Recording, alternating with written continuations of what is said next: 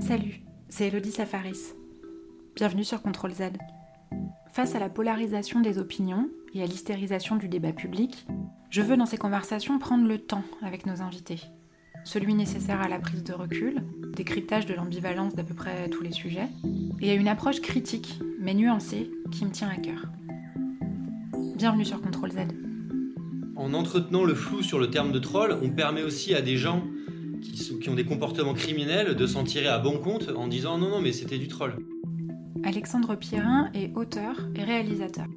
Il vient de réaliser une série documentaire sur les trolls, disponible en 5 épisodes sur le site de France Télé. À travers les portraits croisés de 5 d'entre eux, qui témoignent à visage découvert, il s'intéresse à l'épineux sujet de la liberté d'expression en ligne. Le troll est une figure emblématique des internets, mais il souffre d'une image particulièrement négative dans l'imaginaire collectif. N'est-il pas le bouc émissaire un peu facile d'une société trop manichéenne? À l'image du beauf, est-ce qu'on serait pas tous un peu le troll de quelqu'un d'autre? Et au-delà de la caricature du parasite toxique, est-ce qu'il n'existe pas une myriade de trolls et de trolling différents? Les comportements en ligne sont au centre du débat public en ce moment. Mais souvent les protagonistes maîtrisent mal les codes de la culture web. Donc moi je vous propose une petite séance de trollologie avec Alexandre pour décrypter la figure du troll, son ambivalence et aussi ce qu'elle dit des enjeux actuels autour de la haine en ligne et de la liberté d'expression.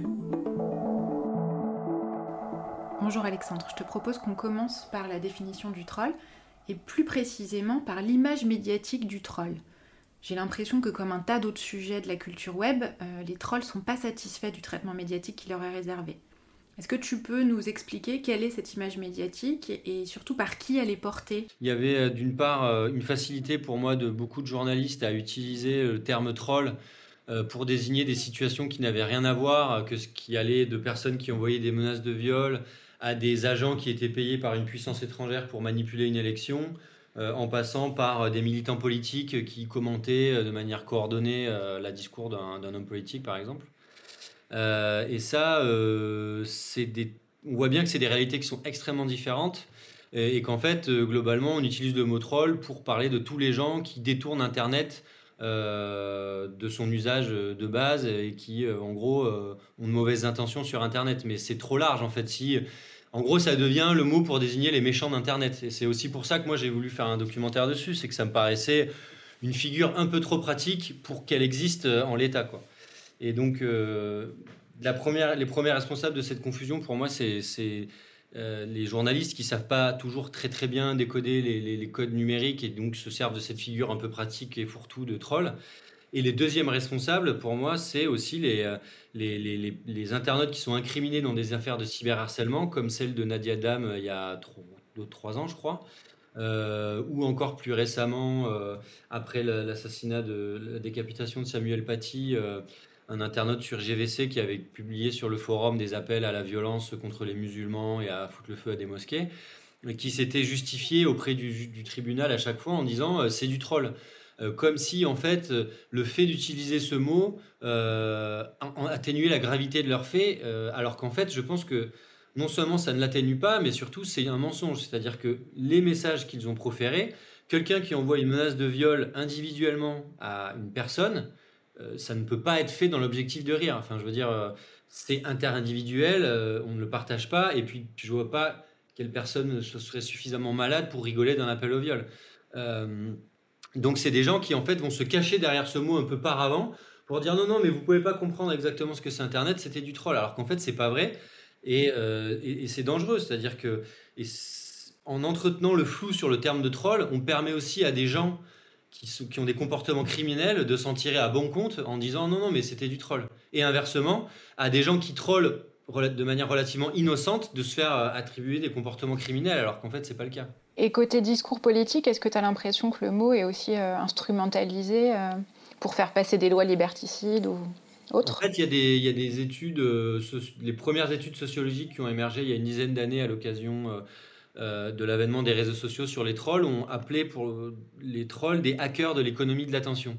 Euh, l'idée de l'économie de l'attention, c'est de dire qu'on est tous euh, submergés aujourd'hui de messages qui nous arrivent par plein de canaux différents et que l'enjeu aujourd'hui, c'est d'arriver à surnager dans tous ces contenus et à faire que son message arrive à un public. Et justement, le troll, mieux que quiconque, a compris qu'en fait, si on veut arriver à attirer l'attention des gens aujourd'hui, bah, il faut choquer, il faut provoquer, il faut être transgressif, il faut dépasser les limites pour justement arriver à sortir de la masse des messages qu'on reçoit quotidiennement. Euh, et ça, c'est quelque chose que certains hommes politiques et certaines femmes politiques ont très bien euh, compris. Et elles utilisent donc des méthodes de troll pour arriver à surnager dans l'espace médiatique. Donc ça a été tout à fait le cas de Donald Trump aux États-Unis.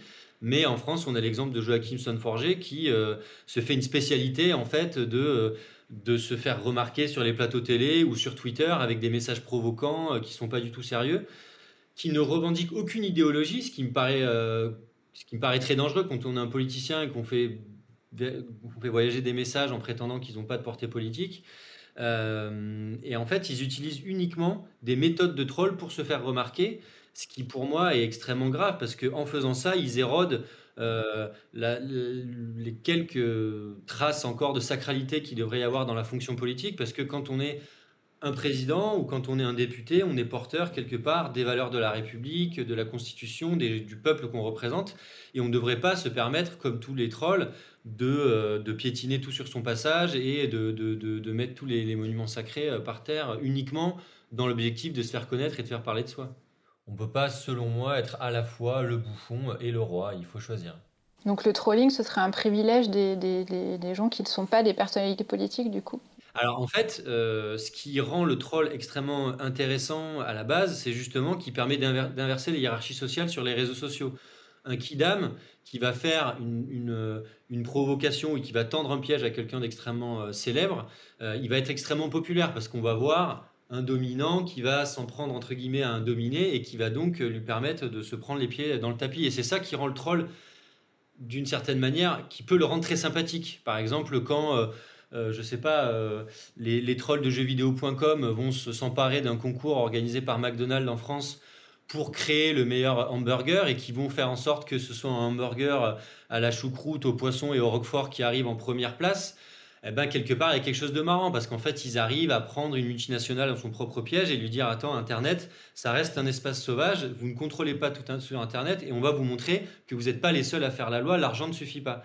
Ça, il y a un côté auquel on peut tous, euh, on peut tous s'identifier, mais euh, le problème, c'est qu'aujourd'hui, ces techniques-là, elles sont connues, elles sont répandues, et comme elles sont populaires, ben, elles sont reprises par des gens qui sont y compris des gens euh, de, pouvoir et qui sont déjà dans des places euh, médiatiques ou politiques fortes, qui vont réutiliser ces codes-là pour quand même capter des flux de conversation et, faire parler d'eux finalement. Parce qu'aujourd'hui, c'est un peu la clé dans beaucoup de secteurs, c'est d'arriver à surnager de la masse de contenu qu'on voit circuler quotidiennement en ligne.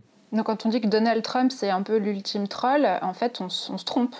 Moi, je pense qu'on se trompe lourdement. Je pense que Donald Trump, c'est un, homme politique euh, un petit peu fou, avec un comportement fascisant, euh, qui utilise des techniques de troll pour faire parler de lui, qui a compris que toute une partie de la sous-culture Internet se reconnaissait en lui parce qu'il se présentait comme quelqu'un qui remet en question la bien-pensance et qu'il y a beaucoup de gens assez frustrés sur ces forums qui se reconnaissent dans ce discours-là un petit peu de, de, bah, d'assécher le marécage, comme il dit. Euh, mais pour moi, c'est pas du tout un troll, c'est un homme politique qui utilise la culture Internet, qui utilise des méthodes de troll pour faire avancer son projet politique personnel. Euh, et donc, c'est pas du tout un troll. Pour moi, le troll, c'est aussi pour ça que j'ai retenu la, la, dimension du pseudonyme dans ma définition du troll. C'est qu'un troll, c'est quelqu'un qui ne doit pas avoir pour autre objectif que de rire, de faire rire, de faire parler de lui, etc. Mais euh, je pense qu'à partir du moment où on en retire quelque chose de monétisable, quelque chose précis, quelque chose de précis, et qu'on ne prend plus les gens au piège sur notre identité, euh, et ben en fait, on devient autre chose. De la même manière que le Gorafi, euh, ils font de la satire, c'est pas des trolls, parce qu'on sait très bien que le Gorafi, ils sont là pour nous faire rire. Le troll, il doit toujours jouer sur cette ambiguïté de on ne doit pas forcément comprendre de quoi il en retourne dès le début. Donc il faut qu'il n'y ait pas de gain à part euh, la popularité, quoi moi, c'est la définition que j'ai décidé d'en avoir parce que je pense que euh, le troll, c'est une figure de la, de la culture numérique qui est là euh, pour, euh, pour, qui, alimente la vie des réseaux, la vie des forums, et qu'à partir du moment où on va essayer d'en retirer autre chose, eh ben, on décide de ne plus être un troll et de devenir quelque chose d'autre. Pour poursuivre dans la définition du troll, tu parlais du, pseudonymat juste avant. Est-ce que tu peux nous expliquer pourquoi c'est si important pour les trolls, le pseudonymat, et même plus largement que ça, pour la conversation numérique en général? Parce que enfin, on a l'impression qu'avec le pseudonymat ou dans l'imaginaire collectif, euh, ça permet d'être autre chose que soi, donc potentiellement quelqu'un de très violent. Euh, mais, mais euh, est-ce que, enfin, ce qui ressort un peu de ton docu, c'est presque l'inverse. Ils disent tous que, en fait, dans leur trolling, ils sont, ils sont eux-mêmes, voire parfois plus eux-mêmes que leur rôle dans la vie hors ligne. Ça, je suis assez content parce que c'est une intuition que j'avais eue à l'écriture de mon documentaire et ça, ils m'ont vraiment répété que c'était quelque chose d'important pour eux c'est vraiment quelque chose qui est très prégnant dans tout leur discours, c'est l'idée que dans la réalité sociale, euh, on porte tous des masques. D'ailleurs, il y a un sociologue qui s'appelle Irving Goffman qui a une théorie qui est la théorie des masques sociaux. Euh, qui, dit qu'en fait, euh, en société, en fonction du contexte dans lequel on va se retrouver, on va devoir porter un masque qui va être adapté à la situation dans laquelle on se trouve. Et eux, en fait, ils vont se sentir plus ou moins étouffés par ces masques. L'exemple le plus extrême, c'est celui de Francis Frog, qui, a été diagnostiqué euh, autiste Asperger, qui pour lui, en fait, euh, les, sentiments, les émotions des autres le parasite et lui empêche en fait d'arriver à communiquer tellement ça l'envahit.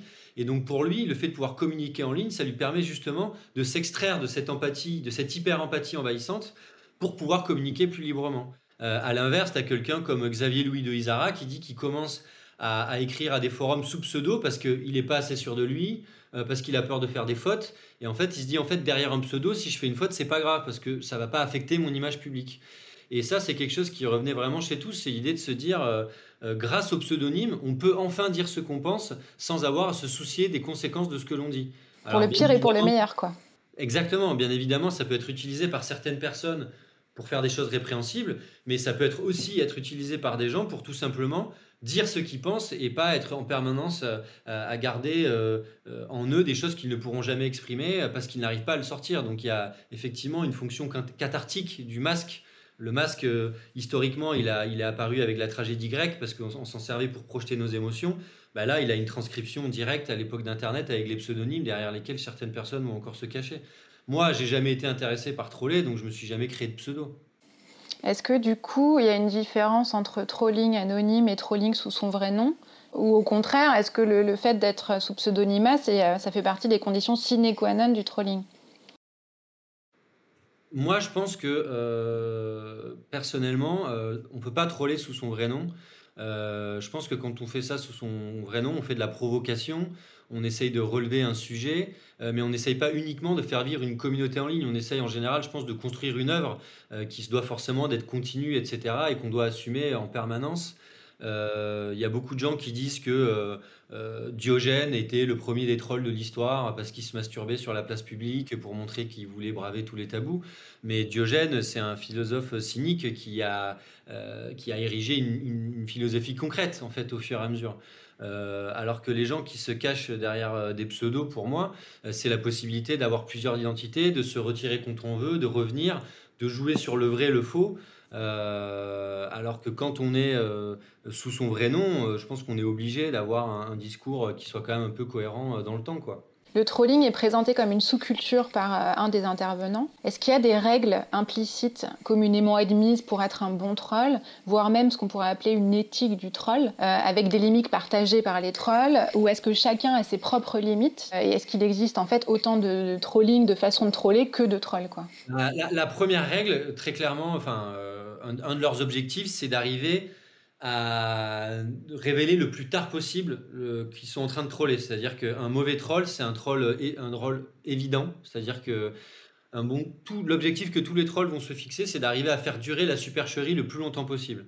Ça, c'est clair que c'est un de leurs objectifs.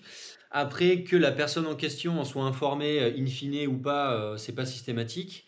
une éthique de troll particulière, je suis pas certain. En général, ils ont tendance à vouloir repousser les limites et à faire des trolls de plus en plus importants. Donc euh, euh, c'est aussi ce qui les amène à déraper, c'est-à-dire que euh, le groupe ils, comprennent qu'ils ont une fonction sociale en tant que groupe dans une communauté, sur jeuxvideo.com ou sur Reddit ou sur 4chan ou sur Facebook ou je ne sais quoi.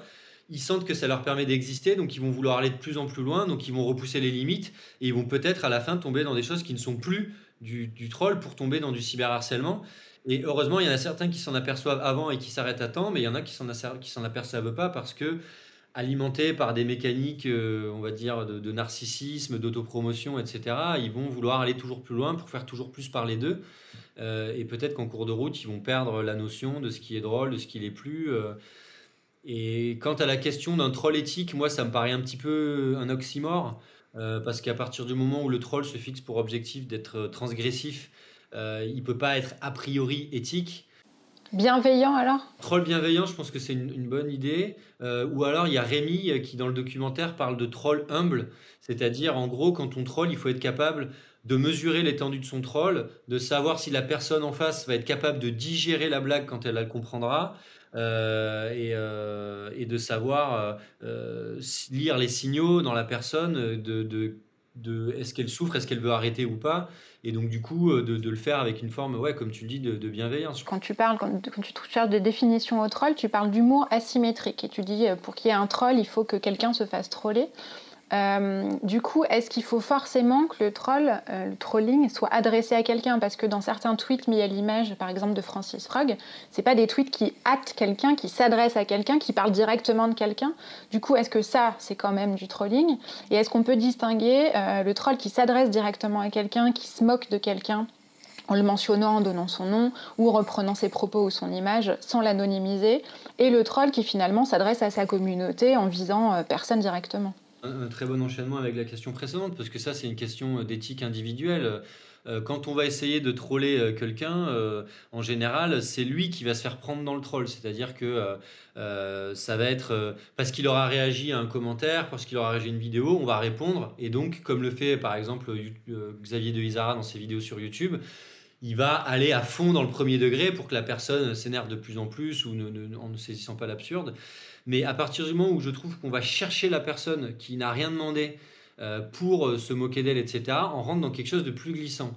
Là où bien évidemment le sujet devient ambigu, c'est que quand une personne est suivie par 5, 10 000, 20 000, 50 000 personnes sur Twitter, qu'elle poste 5 à 10 messages par jour, que donc elle fait partie de ce réseau social et qu'elle occupe un, espace significatif de ce réseau-là, on peut légitimement se dire, ça, il fait partie de mon espace, donc je vais l'interpeller.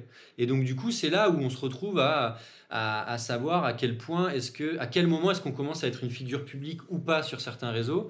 Est-ce qu'il est souhaitable que tout le monde puisse s'adresser à tout le monde ou pas?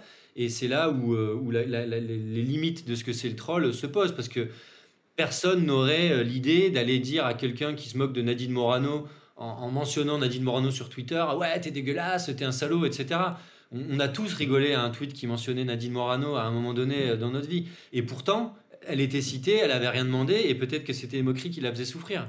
Euh, donc, des protos euh, tenus, sur Nadine Morano ou à Nadine Morano sont considérés comme des choses drôles et font rire les gens, alors que s'ils sont tenus et adressés à quelqu'un d'autre, ça peut être considéré comme du cyberharcèlement, alors qu'au fond, il s'agit de la même chose. C'est ça, la seule différence, c'est le statut public ou non de la personne. Et donc la question, c'est à partir de quel moment est-ce qu'on considère qu'une personne a un statut public ou pas sur Twitter euh, ou sur d'autres réseaux. Et, euh, et la réponse, c'est quoi? La réponse, il n'y en a pas. Je pense que la seule réponse qui peut être fixée, c'est une réponse euh, de l'ordre de la modération. Et pour moi, la modération, elle ne peut être déterminée que par les utilisateurs d'un réseau de manière collégiale.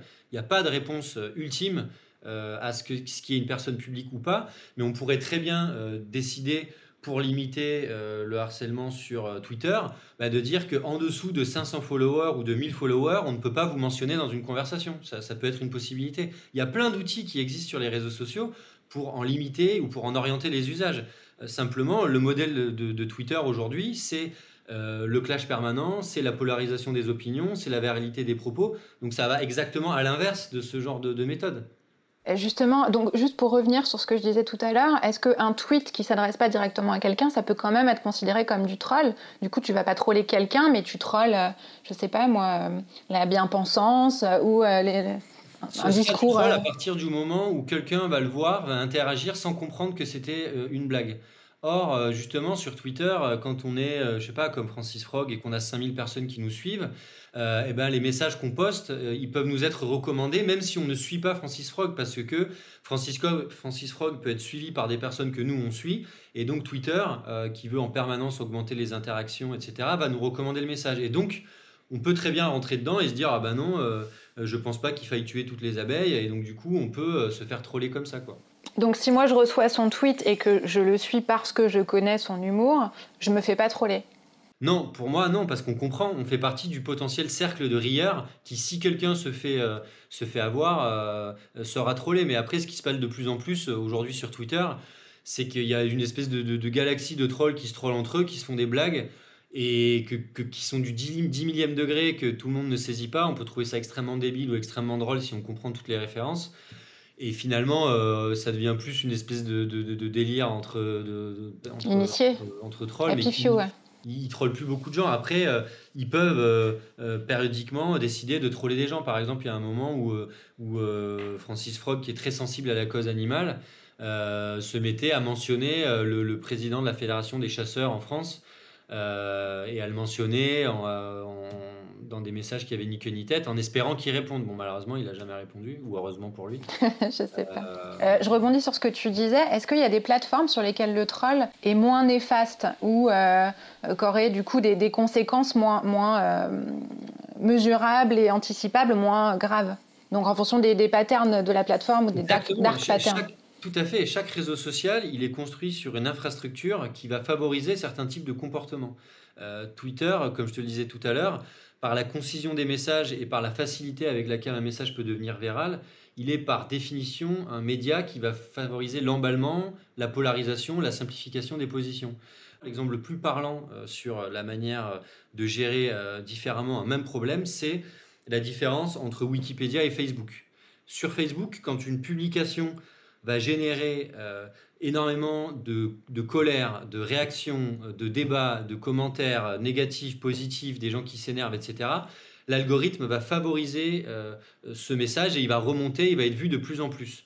Sur Wikipédia, qui n'est pas un réseau social, mais quand même une plateforme qui, concerne quotidiennement des centaines de milliers de personnes, voire des millions d'utilisateurs, sur Wikipédia, quand un article euh, est trop modifié, qu'il y a trop d'interactions, l'article est bloqué c'est louche. Il y a une mise en place d'une procédure de médiation entre les personnes impliquées, c'est-à-dire qu'on va sélectionner des représentants des deux camps qui s'affrontent visiblement.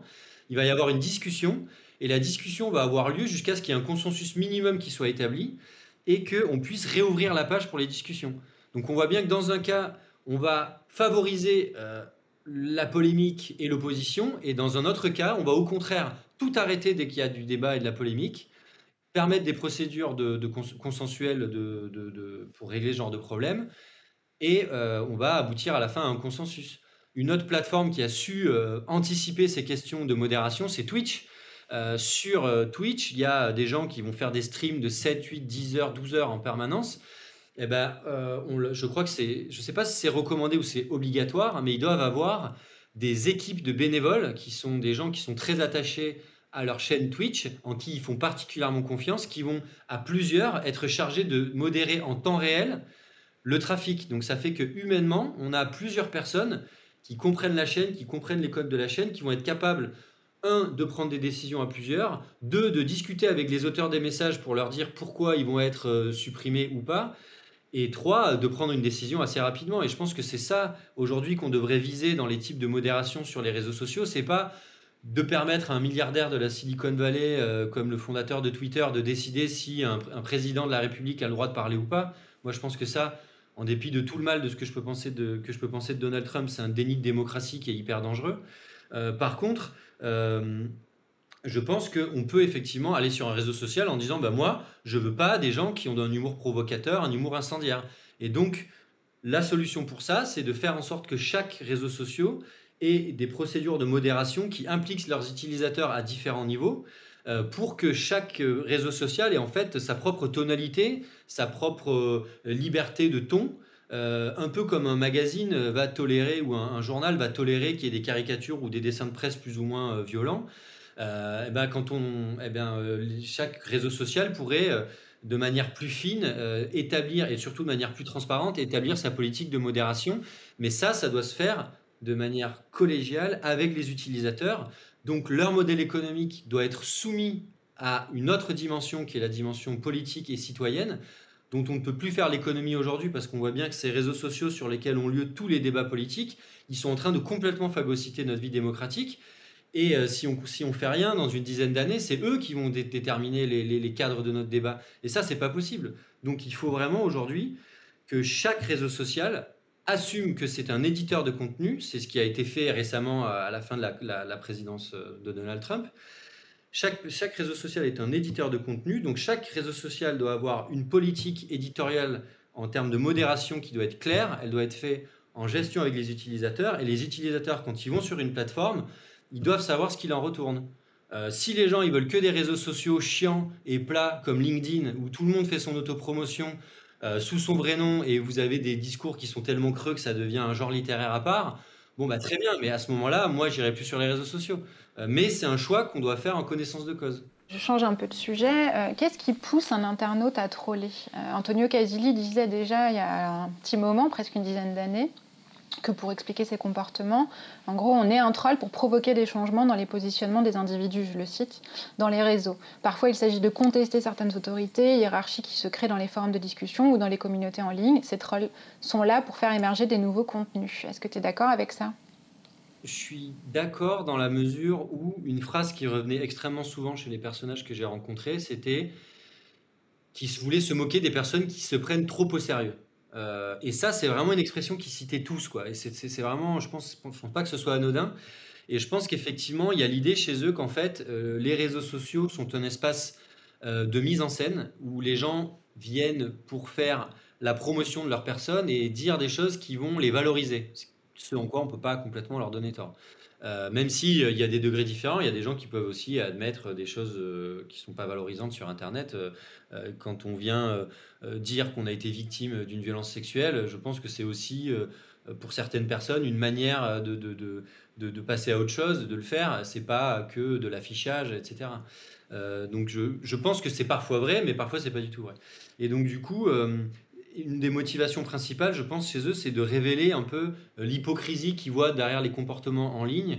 Et ils ont envie de dénoncer la tartufferie qu'ils voient chez certaines personnes. Et effectivement, ils s'auto, euh, ils s'arrogent le droit euh, de dénoncer l'hypocrisie des gens de bien qui se prétendent être quelque chose qu'ils ne sont pas. Et donc, grâce à leur masque qui leur permet de ne pas subir les conséquences de leurs actes, et à travers leurs mots, euh, ils, se, mettent en, quête de, révéler cette hypocrisie. Euh, il y a un exemple, par exemple, de, Francis Rock que j'ai pas pu citer, euh, qui s'était créé un personnage qui s'appelait Kevin du 78, je crois. D'ailleurs, c'est marrant de voir qu'il y a Dark Kevin dans mon documentaire, que lui avait fait Kevin du 78, c'est-à-dire que ils vont prendre des, des, pseudos qui font volontairement un peu bof, un peu kikou, pour que des personnes qui sont un peu intello, qui se considèrent un peu supérieures, viennent s'en moquer pour leur montrer, pour leur mettre en fait le nez dans leur caca et leur montrer qu'ils sont pas mieux qu'eux. Quoi. Et donc lui, il avait fait un blog photo, euh, donc Steve du 78, enfin Kevin, Kevin du 78, où il faisait des photos extrêmement bof avec des meufs sur des voitures, euh, lui sur une moto, etc. Euh, et il le postait sur des forums photos pour que des gens qui étaient un peu plus esthètes euh, viennent lui dire mais mec ce que tu fais c'est de la merde t'es nul euh, pour en fait mieux leur montrer que eux n'étaient pas mieux que lui. En fait ils se permettent de juger quelqu'un mais ils sont plus bêtes. Le problème c'est que quelque part en faisant ça lui se met encore au-dessus d'eux puisqu'il se permettent de leur montrer à eux qui sont au-dessus de ce fameux Kevin du 78 qui en fait n'existe pas quoi est-ce que du coup, c'est pas quand même un rôle euh, important dans nos sociétés, un rôle cathartique, et même je vais même un petit peu plus loin, euh, est-ce qu'ils euh, n'ont pas un rôle très salvateur qui, nous oblige à nous questionner, à nous remettre en question et à prendre un peu du recul sur nous-mêmes quand on se prend trop au sérieux ou qu'on a la grosse tête. Alors, je pense qu'effectivement, certaines formes de trolls, parce qu'il y a des trolls dans lesquels je ne me reconnais pas et je ne me reconnaîtrai jamais, par exemple les RIP trolls, qui sont des gens qui vont sur des pages hommage à des personnes qui sont mortes sur Facebook et qui vont s'en moquer. Euh, pour moi, c'est voilà, effectivement, je, reconnais que pour moi, la mort, c'est un tabou qu'on ne peut pas piétiner juste pour des lol. Et je ne me reconnaîtrai jamais dans ce type de troll-là. Mais il y a effectivement plein d'autres types de trolls beaucoup plus bienveillants, comme tu disais tout à l'heure, qui me paraissent sains de tolérer dans nos espaces numériques et de la même manière que les papillons sont des indicateurs de biodiversité dans certains jardins, on pourrait considérer que le fait de tolérer certains types de trolls à certains niveaux soit un indicateur justement euh, de l'ouverture d'un réseau social à des formes de points de vue alternatifs et à une certaine forme de liberté de propos. Effectivement, le troll prend en charge une fonction transgressive qui autrefois était réservée aux artistes ou euh, à d'autres personnes. Euh, qu'il est, à mon avis, de bon ton de conserver dans un espace comme l'espace numérique, parce que même si c'est un espace numérique, il ne s'affranchit pas des normes sociales qui régissent notre quotidien, qui fait que ben, certaines, normes, parfois s'imposent et avec le temps on ne les remet plus en question et on sait très bien que la société n'avance que en remettant en question des normes, en remettant en question des tabous. Euh, le tabou du patriarcat il y a 50 ans, peut-être que dans 30 ans ce sera le tabou de, je ne sais quoi. Et donc euh, il y a toujours des, éclaireurs, des personnes qui vont euh, un peu être à l'avant-garde de ces combats-là, qui vont du coup en faire les frais.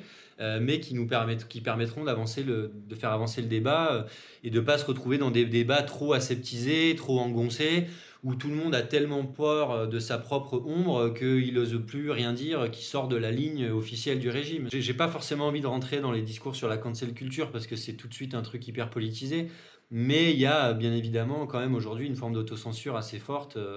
Euh, euh, qui fait qu'on on hésite à, exprimer certains points de vue, ce qui est bien dans une certaine mesure, mais qui peut parfois être un peu étouffant. Alors justement, tu n'as pas envie d'en parler, mais je vais t'en parler quand même. J'avais une petite question là-dessus, pas directement sur la cancel culture, mais on est dans une période où euh, les mouvements pour la justice sociale accèdent à une parole euh, médiatique, euh, prennent du pouvoir, ce qu'on a tendance à trouver une bonne chose, évidemment. et ça s'accompagne aussi d'une sorte de culture de l'offense à plus ou moins certains degrés. Est-ce que cette culture de l'offense-là, qui, euh, qui, est bien plus grande aux États-Unis, mais qui commence doucement à arriver aussi en France. Et euh, culture de l'indignation aussi, ça va avec, et, les réseaux sociaux euh, appuient là-dessus et le renforcent. Est-ce que ça, c'est compatible avec le trolling ou pas du tout? Mais je pense que le troll est justement en combat contre ça et que c'est ce qui fait que je trouve que tolérer un minimum de trolling sur nos réseaux sociaux est quelque chose qui peut être sain, encore une fois dans certaines mesures éthiques que les utilisateurs doivent pouvoir fixer. Euh, mais euh, effectivement, je pense que euh, considérer que tout point de vue alternatif est une agression, c'est extrêmement dangereux.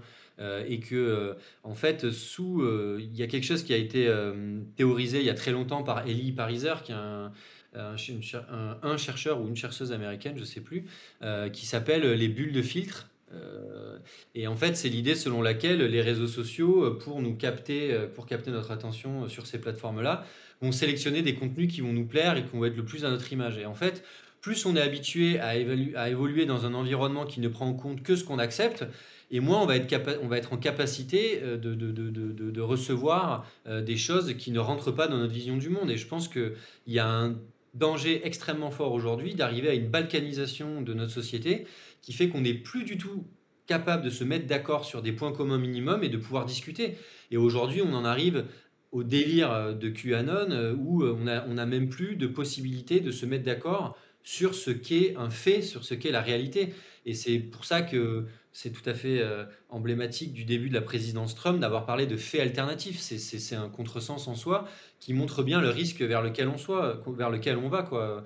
en considérant que toute critique est une agression, en n'arrivant jamais à faire la part des choses entre un propos et sa personne, euh, parce que de plus en plus sur les réseaux sociaux, on est amené à faire sa promotion quand on émet un point de vue, eh ben en fait, on court le risque de ne plus arriver à se remettre en question et de ne plus tolérer les moindres, la, moindre, la moindre altérité. Or, euh, la démocratie, c'est justement le compromis et le fait d'accepter d'avoir, de vivre, de, de, cohabiter avec des personnes qui n'ont pas exactement les mêmes points de vue que nous. Mais si on veut pouvoir vivre ensemble, c'est un, c'est un, c'est un, comment dire, c'est un engagement nécessaire. Enfin, on accepte de vivre dans une démocratie où tout le monde ne vote pas pareil, pourtant on se soumet tous aux mêmes lois. J'ai peur qu'au fur et à mesure, si on continue à tous se recroqueviller dans nos bulles, on n'accepte plus du tout de se soumettre à des lois parce qu'on n'est pas d'accord avec elles et que donc on n'ait plus de capacité à vivre en commun. Pour, pour moi, le troll a vécu son âge d'or il y a 5 ou 10 ans pas, moins maintenant. C'est-à-dire qu'avec la réelle massification sur Twitter, euh, c'est plus compliqué. Est-ce que finalement le troll n'était pas plus peinard à l'époque, dans ce qu'on pourrait appeler un safe space du troll euh, Et est-ce que euh, enfin où il était sûr qu'en fait, ou quasi sûr que la majorité des gens euh, allaient avoir ses codes et, donc comprendre son humour, notamment le second degré euh, dont on parle beaucoup sur les réseaux sociaux, alors qu'aujourd'hui, les utilisateurs sont beaucoup plus nombreux. Quand on tweet quelque chose, on ne sait pas si euh, quelle va être sa viralité, auprès de qui il va être affiché au bout d'un moment, etc. et donc potentiellement devant des gens qui n'ont pas les codes. Première question. Et la deuxième qui va avec, et je te laisse répondre, est-ce que paradoxalement, il n'y a pas une ambiguïté intrinsèque au troll qui est que la période que je viens de décrire pouvait être une sorte d'âge d'or ou un moment où, il était peinard et dans, un, des références communes de culture web. Et en même temps, le troll, là où il se sent le plus content, le plus réjoui, c'est quand il est justement mal compris euh, et interprété au premier degré. Comme le dit Xavier Louis de Isara, quand il dit euh, on apprend aux cons euh, qui sont cons. Quoi. Du coup, est-ce que c'est pas vraiment un paradoxe propre au troll? Ouais, je suis, assez d'accord avec euh, ta question euh, qui est un peu une analyse, quoi. C'est-à-dire que euh, le, forum, le, troll à l'époque où il est, à l'époque d'Internet, avant les réseaux sociaux, il existait sur des forums qui étaient par définition des espaces de discussion qui n'étaient pas forcément accessibles au grand public et que les personnes qui allaient sur ces forums, qui étaient des choses qui étaient extrêmement, qui étaient pas, qui ne favorisaient pas la la, fluidité des messages parce qu'il fallait s'inscrire, il fallait aller sur un fil de conversation, etc. etc. Euh, ben, c'était pas accessible à tout le monde. Donc euh, effectivement, les gens qui allaient sur ces forums avaient conscience qu'il y avait une culture qui était propre et surtout les discussions qui avaient lieu sur ces forums, en général, ne sortaient pas de ces forums parce qu'il n'y avait pas de lieu où cette conversation pouvait être partagée avec l'ensemble de la planète. Quoi. Je veux dire, quand on a 2 euh, milliards de personnes qui sont sur Facebook, euh, on peut comprendre que ce soit un problème et que du coup, la question de son démantèlement se pose assez légitimement. Quoi.